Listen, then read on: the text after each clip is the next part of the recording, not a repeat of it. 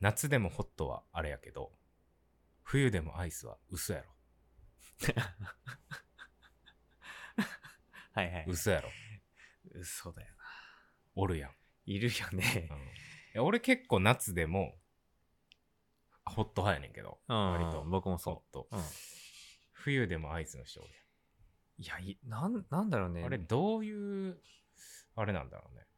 な、あれは、冷たいの本当に飲みたいのかないや、なんか、そういう、もう、縛りで来てる んか。そうだよね。ちょっと、共感しにくいよね。いや、これ嘘だろうなって思ってんだよね。ありますよね。はい。というわけで、あるあるでえすー、秋代のコーヒーあるある。皆様からのアイデアをお待ちしております。コーヒー、カフェ、スタバ、あるわーとクスッとしてしまうようなネタをお待ちしてます。はい。じゃあ、そろそろ始めていきましょはい。う。じゃあ、行きましょはい。コーヒー飲む太郎。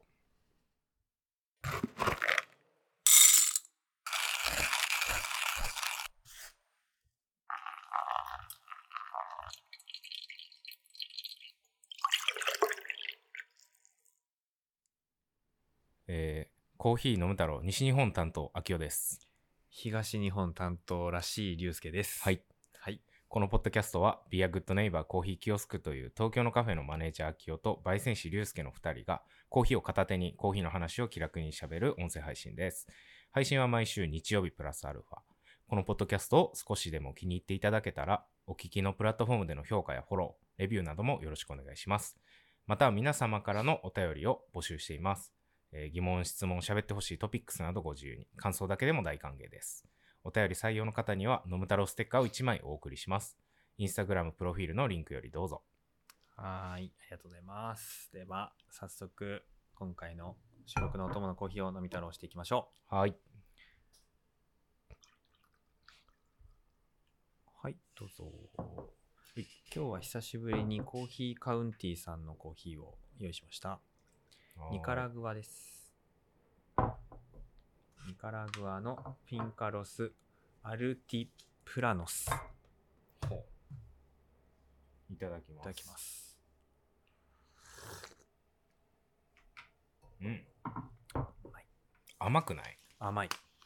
なんだろ生成方法は一応これナチュラルですね。う。はい。甘い。果実味がすごいある。うん。いやー、品種はパカマラ。パカマラって大きいやつやんな。大きいやつ。なんかニカラガーってそのイメージ結構ある。あー、ニカラが他だとね、マラカトゥーラとかが結構有名かな。ああれも大きいやつだけど、うんあとはマラゴジッペとか。うーん。うん。結構あんまりそのニカラグア以外でそんな聞かないやん。その品そうだ種。意外ねと。あるの他の国に。パカマラは結構他の中米は扱ってるけど、マラゴジッペとかマラカトゥーラはなかなかニカラグア以外ではあんま聞かないうね。んパマカラ は パマカラは、あ、あるあるネタありがとうございます。カウンティさんのコーヒー、あの、森さんがもともとニカラグアに、あのーずっと住んでたから、えニカラグアでコーヒーの農園のその、生産とかに従事してたんで、はいはいまあ、すごい思い入れのある土地らしいですえね。だからこれも かなり気合が入った、その買い付けだったらしい。いいやおですなんかまあ飲んでから後出しみたいな感じになるけどさカウンティってカウンティっぽいよね、や、ほんとね、それあるよね。うんうんなんかこうポエミーじゃ ない、味がうん、味がポエミー。おしゃれじゃないうん。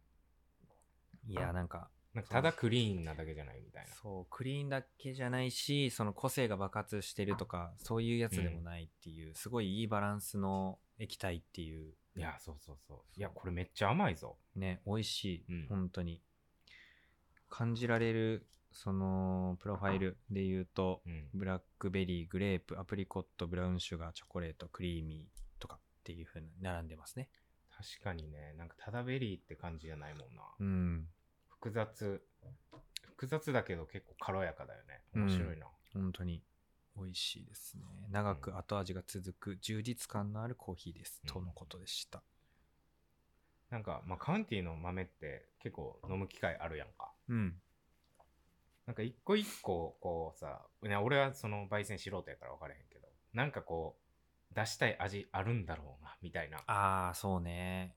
なんとなくのプロファイルに当てはめてとかじゃなくて、うん。がその正解目指してる感じがすごいする。そうだよね。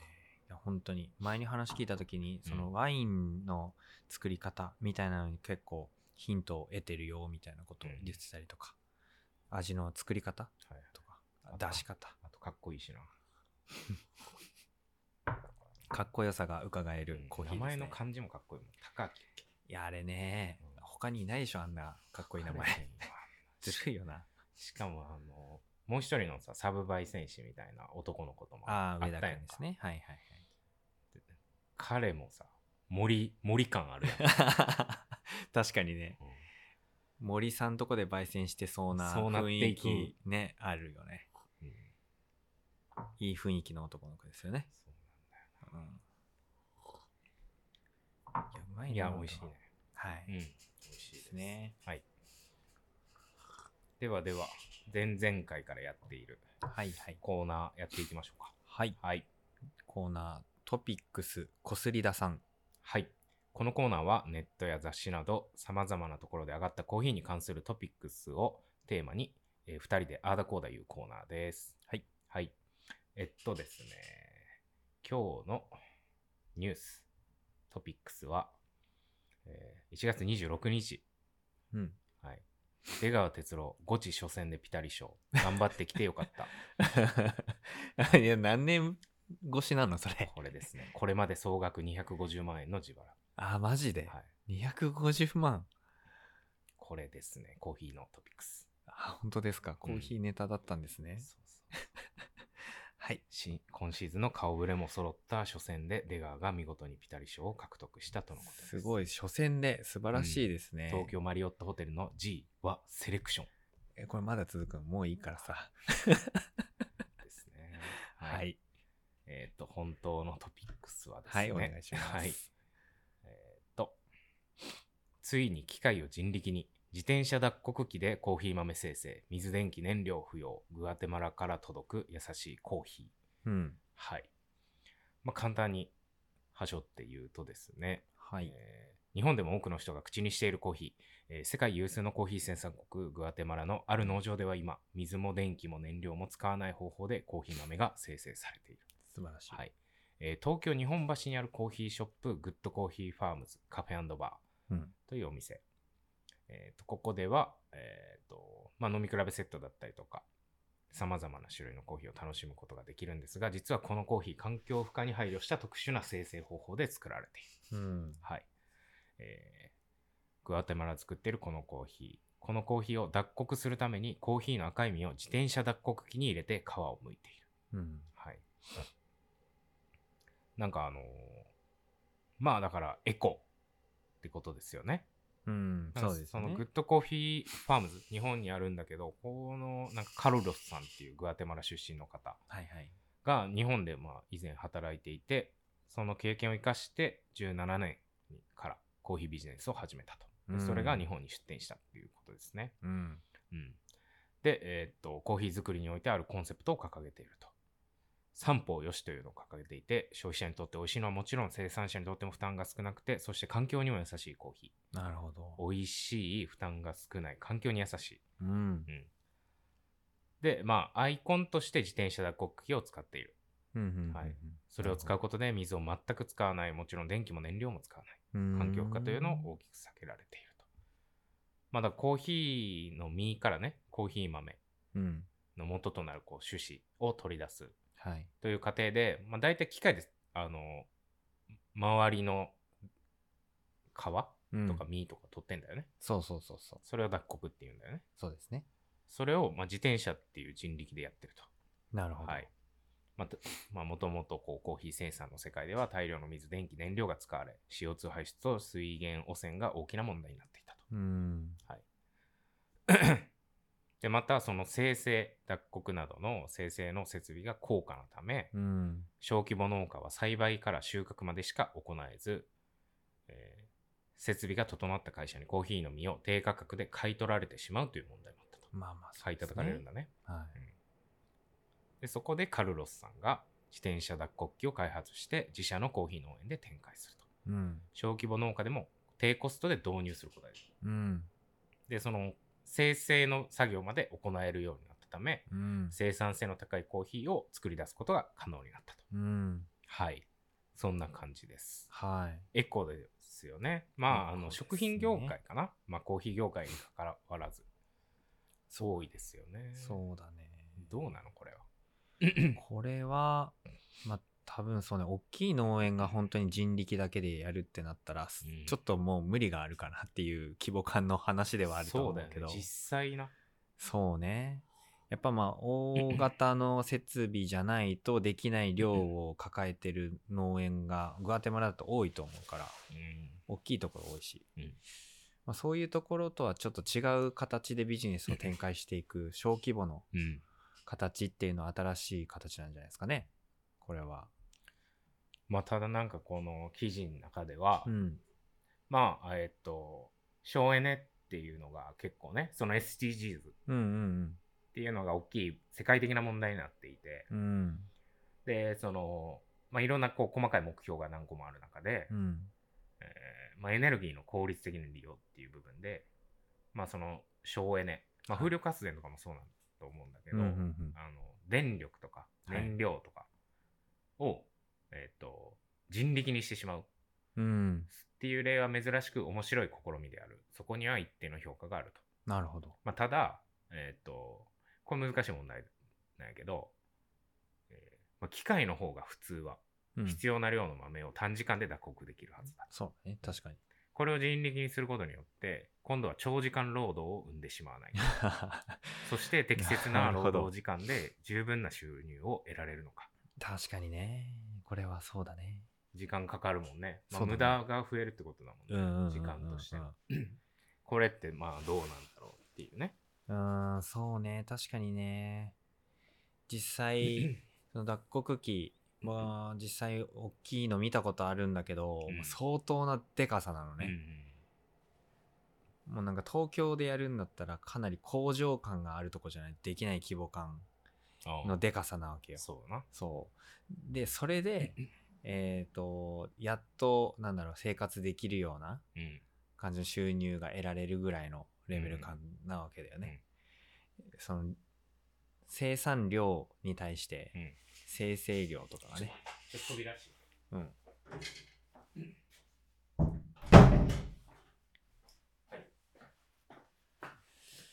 まあだからこの自転車脱穀機で本当に個人でビジネスやるっていうのはまあまあほぼ不可能ではある。そうなんだよな。まあでも誰かがやらないとってね感じなのかな。まあ現実的にそのね、その長時間労働もそうだし、うん製造量、うん。加工量が多分全然違うから、うん。本当に商売はできないと思うんだよね。そうだね、ただこれちょっとそのビジネス面的なところだと確かにそうで多分不可能だと思うんだよね、うん自分の生活を成り立たせるのは、ただなんかチャンスもあんのかなみたいなのは思っててうん。さっき後半で言ってたその小規模農家の人が低コストで導入できるっていうとこうん。で細かい生成作業まで行えるようになったっていうのは結構チャンスもある気がしてうん。なんか、そうだね。コーヒーってやっぱテロワールがすごく大事で、うんそのテロワールって、例えば隣の畑に行ったら、あっちの方がめっちゃうまいとか、そういうレベル感で起きることだったりとかもあるわけなんだよね。そういう風なチャンスを抱えてるうん小規模農家の人たちが、本当に自分でちゃんと生成まで行って、うんここって実はクオリティ高いんだよっていう風に見せることができる機会にはなるかなとは思う。うん。とかね。だからなんかその自分たちがコーヒーに対してどれだけこうなんだろうクオリティもちゃんとうん。気にしてますよみたいなところを小規模の人でもできるっていうのは何かしらチャンスになるんじゃないかなとか。まあでもさ、なんかその、自転車でやってますみたいな、でそれでこんだけ美味しいコーヒーができるんですよみたいなのは、ういいと思うんだけどさ、それでまあ注文いっぱい入った時どうすんの本当だよね。うんいや、これ現実的じゃないよな。いや、すごいいいことなんだけど、そうだうね。ん。まあねなんかなんかバランス難しい。いなって思うな。うん。まあ本当にこれをちゃんとビジネスでやるってなったら結局はだけど多分これを使ってる人たちがたくさんいて、うん。でそれを結局まとめて例えばなんだろう地域でのブレンド、うんまあ、リージョナルだけどうんブレンドにしたりとかして、うん。クオリティ高くするとかねうん。みたいなところは前よりは少し収入が上がるとかできるのかもなーなんて、うなんか一。人だと無理だけどそうね。そうちょっとなんか組合じゃないけどそういうので規模感作ってやるんだったら、まあもしかしたらなんかそのトリ、トリガーになればいいなって感じだよね。その、今も環境環境って言われてるけど、うんまあ実際その発展途上国やんか、生産国って基本的そうにだねさ、うんもう人力、無駄な人力だったりとか、うんめちゃくちゃ古い燃費の悪い機械使ってたりとうかんきっとするわけやんか。うんで、それが、そのね、生産グアテマラから、グアテマラやったっけそうだねそうグアテマラからこういう環境に配慮したやり方もあるんだよみたいなことを言うことによって、まあ、大きいところとかがねこう賛同してくれてうん全体となってどんどんこう変わっていくと言ったらいいことにはなるよねまあただなんか価格上がるよな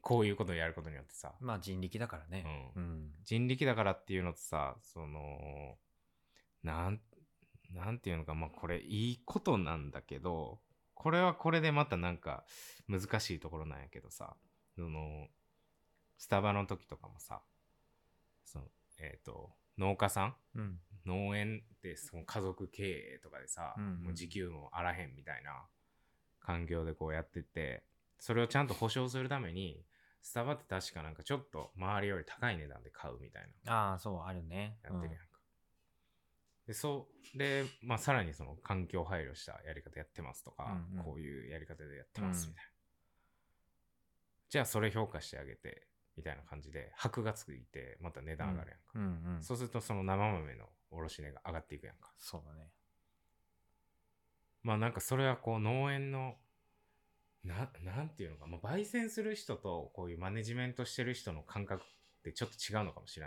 知れないんだけど、うん高くなっちゃうって俺ちょっと思っちゃうああなるほどなるほど仕入れ値が、はいはいはいはいうんまあそうだよねうん、いや高くなるのはマジでいいことなんだけど、うん感覚的にその日本のえっとスペシャルティコーヒうーんに対する評価っていうのがうん日本人の中で低すぎて、まあそうだよねうん、うん値段またさらにこの販売価格を上げるわけやんか、うん仕入れ値が上がったうら、んコーヒーが今昔なんか300円で飲めてたところが今普通で500円とかそうだよねそれはそうだ600円、ね700円でも全然おかしくないみたいな、うんそれがまた100円上がったりとかしたら、うんね確なかるやんにね一杯のコーヒーに対するそうのん価値観っていうところが本当に追いつくかどうかっていところでそうなんだよねうんこっち側からすると全然それ価値足るよって思うんだけど、なんかねそうだねうんなんか本当にそうだよね消費者の人が消費してくれて結局ゴールだだからそう、だからその循環うん、なんか難しい問題だねえだからなんかコーヒー飲み始めて、まあ、戦後ぐらいからかな、日本はな。だから全然まだ歴史としてとかなんか文化として浅いからっていうふうに言ってる人もいたし、うん。なかなかねその一杯のコーヒーに対する価値観みたいなところがうん。まあ言うて収入とかもそうだけどさ、うん。なんかやっぱ出せる金額の上限ってねそうなんだよな。あるしね、うん、しかも嗜好品やからな。そうそうそう今さ、電気代とか頭おかしいみたいになってるやん。あなバイトがような言っって てさね、んもうそれもうでも払わなしょうがないやん。そうねまあ本当ライフラインですからねそう。もう、エアコン全部フル稼働でもう、うんえーっと、何あの、床の、床暖房え床暖房じゃない。何あの、ホットカーペットホットカーペット。あ出てこなかったのそれホットカーペットもずーっと、 あの、うん数字がさ、俺んちのやつ、1から8段階あって、うんその向こう側、ダニ殺しって いうやつがあんねんけど、もうずっとダニ殺しつけてて。 で、まあ、もうでも払わなしゃあない。ね。けど、コーヒーはさ、もう、あーもう高くなったらじゃあ買わないとか、コンビまあニねでいいそうだやよみたいねなうんさ、うんうんうんなるやん。なるねいや、なんか、だから、それ、本当になんか、難しい問題だなっって。そうだよねうんいや、でも素敵なことですよね。なかなか難しいよねスペシャルティーコーヒーは本当にそういう意味では二極化っていうう風ん。になってて、うんどれだけその安価に出せるかか、うん。もうどれだけ高価にできるかみたいなうん。どっちかに多分なんかね言ってると思うんだけどそうなんだよね。なんか相場っていうのが合ってないようなもんだから、そうだね地方行ったら全然安かったりするやんか。うんうんその、なんか人というか、その土地の価値観みたいなのに合わせて価格を設定するから、コーヒーって割うと。んうんだから全然大阪とかって400円やったりとかするけど、うんけど東京から大阪に進出したカフェとかは、こっちの値段持ってきてたりとかするやんか。確かにそうだねうん。とか、ね、あの、東京も北と南で全然価格変わったりとかさ、うんするしさ、なんいやか、本当だよねそうマジむずい。本当だよね。まあでも一番利益得てるのはその結局ねその何消費国だからね、うん言うたらうん消費国のロースターとか、まうん、まああまあまそうあね、そこら辺のバランスもちょっと難しいよねなんかどっか見直す機会が来るのかなって思うけどなんかそうねよ、ね例えば電化製品とかやったらさ、大体相場を決めてるわけよ、ああいうのって。うんうんうんうん。けどそういうのがないからさ、なんか足並み揃えたらいいのになって思うけどね、そのコーヒーっていう世界をさ、どんどん広げていくためにさ、うんうん。コーヒーっていうのはこのぐらいの価値があるものなんですみたいなうんのをさ、 って言ったら、すコンビニがめっちゃ美味しい、安いコーヒーを出すんだよな。そうだねあれもなかなかね難しいところです難しいところだよね本当に。いいことなのか悪いことなのか本当にちょっと分かんなくなっちゃうねっていう話題。はい。ですね。なんかそんなところに飛ぶとは思いませんでした よ。 そうね。まあそんな感じかな。はい。はい。まあトピック小杉田さんでした。は。はいい。ではそろそろお便り、いつ読んでいきましょうか。はい。はい。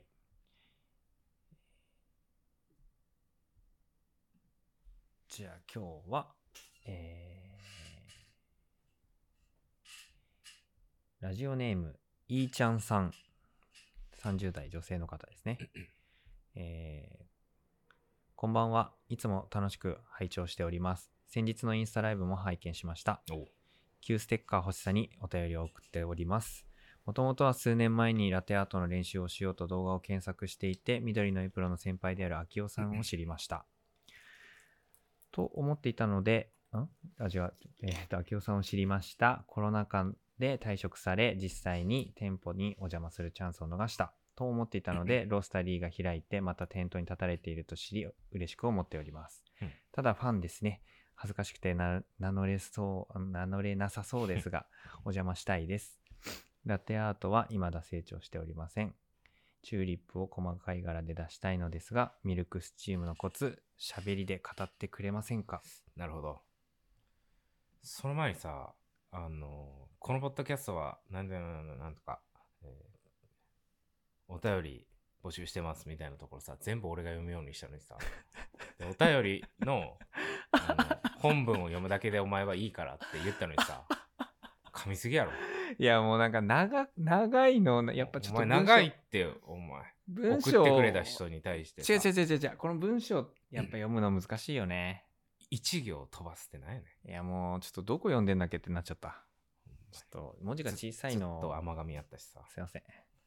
もうちょっとお便り頑張ってうまく読めるようにし ます。はだいか。らそのうちちょっとずつあの龍介が読むゾーンが減ってい ってるところはお察しいただいて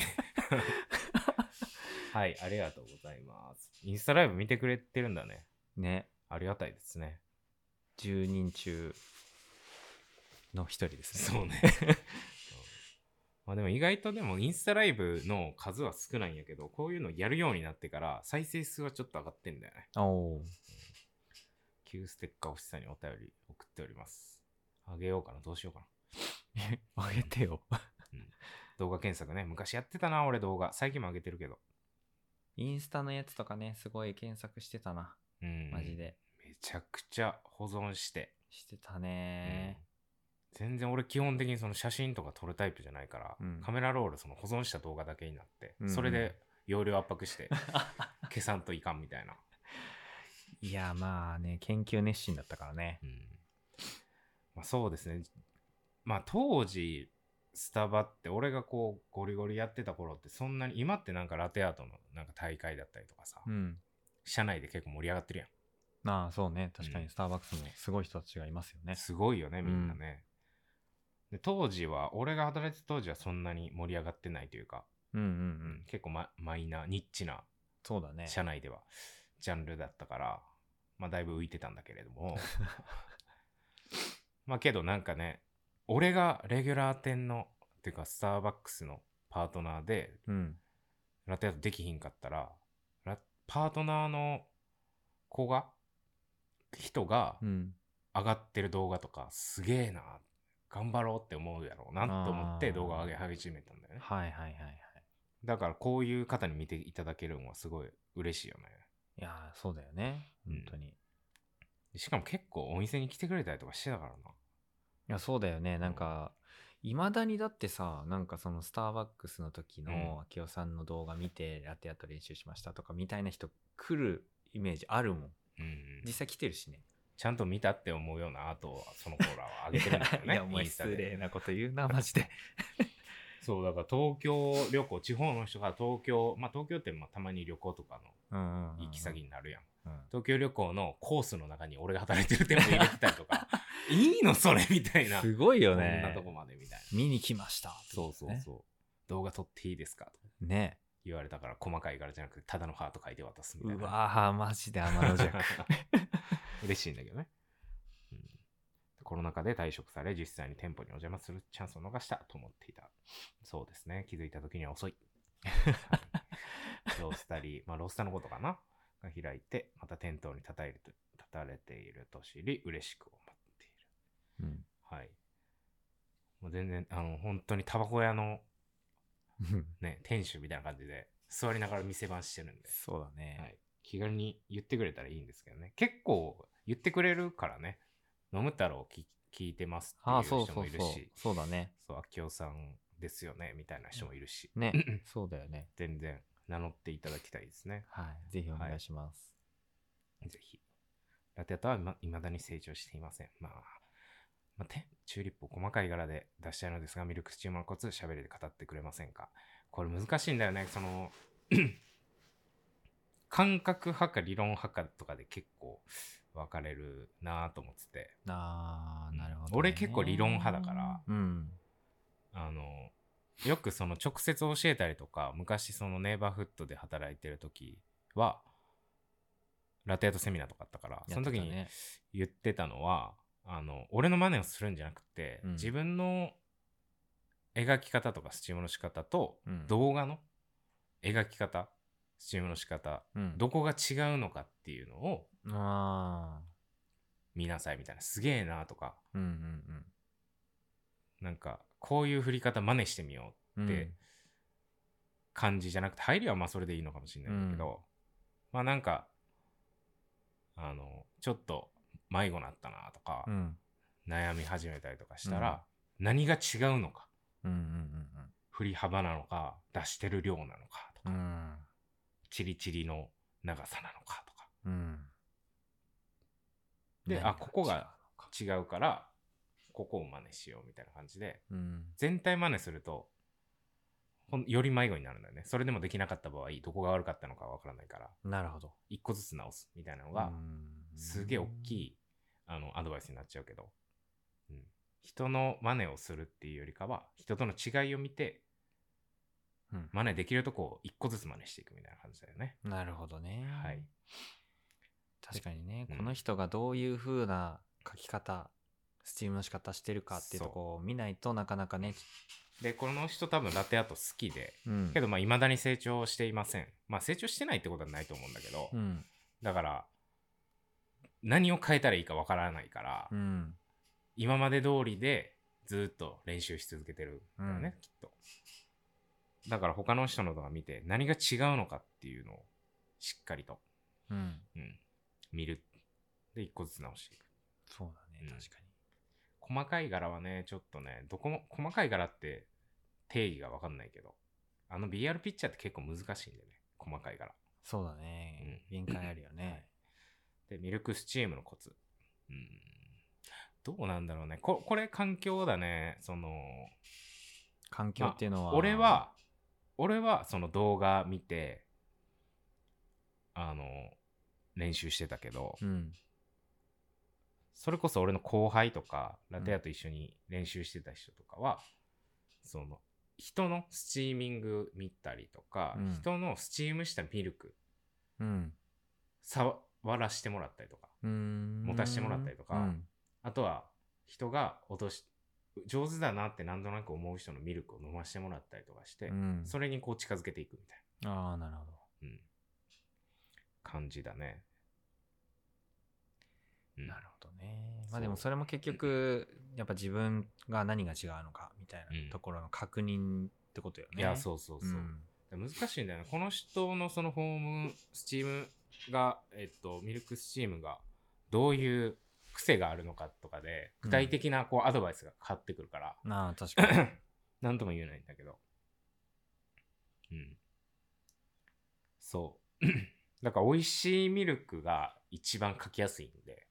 ああ、はいはいはいはうい。ん、 なんか、どっかのカフェとかで行った、行って美味しいなって思ったラテ、うん。それのホーム量を目指すみたいななるほど。感じだよね。うん。うん。じゃあそうすると、あれですね。ここのロースターに来て、明夫さんのラテを飲んでいただいたら、そうだね。違いがわかるんじゃないですかね。うん。あとは、すげえ簡単に言うと、えっ、と、いわゆる、これ、まあ、すごいコアな、あの、答え方になっちゃうんだけど、うん。あの、チリチリ言わしてさ、うん。ノズルの先をちょっと表面に上げて、はい。で、大きい泡を作ってから、うん。ノズルを突っ込んで、うん。大きい泡を潰しながら細かい泡を作っていくみたいな、はいはいはいはい2段階でやるやんか、うん。大体の人って。うん。俺はもうずっとちっちゃいチリチリをする。ほうほう。鳴らし続けるんだよね。だからトータルで10必要だとしたら、泡の量が。そう、うん。えっと、多分、前半で6ぐらい作って、うん。なんか残りの4を作りながら大きい泡を消すみたいな。うん。多分、正解のその、オペレーション、うん。スチームの仕方って、置きスチーム、いわゆるスターバックスって。はいはいはいはい。だから、そういう2段階に分けられるんだよね。うん基本的に。1回チリチリを何秒鳴らして、うんノズルを垂直に戻して、はいはいはい。攪拌させますみたいな。あるね。うん。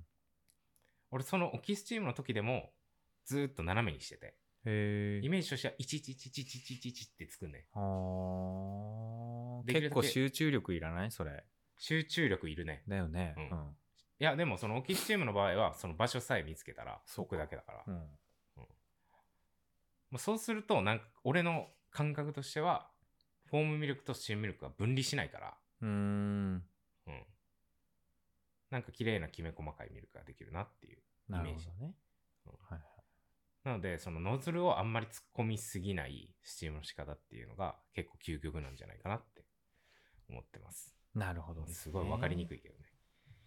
はいまあ詳しくはお店に来てください。 実際に見てください。はい。おは願いいし。ます。ありがとうございます。ありがとうございます。はい。えー、っと、こんなところで質問終わります。はいお便りありがとうございまありすが。とうございます。えーこんな感じで引き続き皆様からのお便りを募集しています。疑問、質問、喋ってほしいトピックスなどをご自由に。感想だけでも大歓迎です。お便り採用の方には、のむ太郎ステッカーを1枚お送りいたします。インスタグラムプロフィールのリンクよりどうぞ。はい、エンディングです。エンディングつってもね、ちょっとね、今日はいろんな事情があって、うんあのもう一本取らないといけないんだよね。そうですね。いろんな事情がありまして。 はい。まあ、なので、今回はこの辺にしときましょうか。はい。結構真面目かやな。そうだね。結構ね、しっかり喋ったね。あー。ごめんなさい。ごめんなさい。あきおが結構喋ってくれましたね、今回。はすいませんい。はい。えーっと、コーヒー。飲む太郎。配信は毎週日曜日プラスアルファ。ポッドキャスト収録日はその後、えーアフタートークをインスタライブで配信します。ライブのアーカイブは本編配信後に公開しますので、インスタライブ、ポッドキャスト配信、ライブアーカイブ配信の順でぜひご覧ください。また、このポッドキャストを少しでも気に入っていただけたら、お聞きのプラットフォームでの評価やフォロー、レビューなどもよろしくお願いします。では、えー全国の飲む太郎、飲む子の皆さん、また次回お楽しみに。僕の喋る場所減ってくね。あじゃあ次増やします。いや、やめてください。